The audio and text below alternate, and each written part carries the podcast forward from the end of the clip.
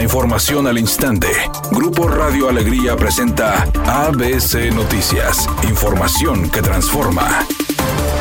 ¿Qué tal? Muy buenas tardes, esta es la información. La precandidata de Movimiento Ciudadano para la alcaldía de Monterrey, Mariana Rodríguez Cantú, mostró su credencial de elector en redes sociales para comprobar que sí reside en el mencionado municipio. Lo anterior ante los señalamientos del PRI y del PAN sobre que la titular de Amar Nuevo León tenía su residencia en San Pedro Garza García, lo que le impedía contender por Monterrey. Mariana Rodríguez subió su INE a sus historias de Instagram y dijo para los necios que aseguran que no reside en Monterrey destacando que nació en dicho ayuntamiento, en donde actualmente también trabaja.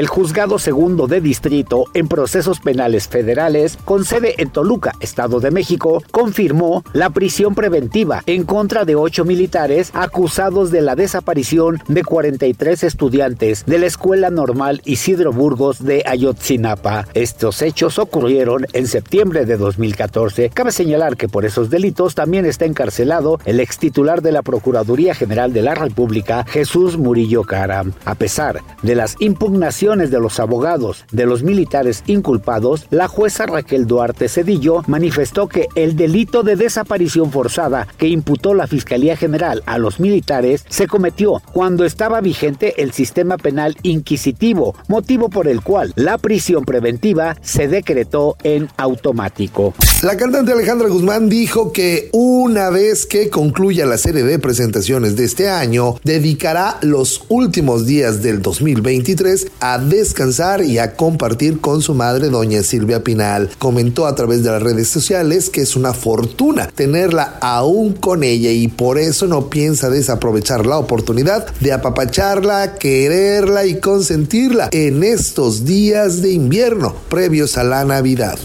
Redacción y voz Eduardo Garza Hinojosa. Tenga usted una excelente tarde. ABC Noticias. Información que transforma.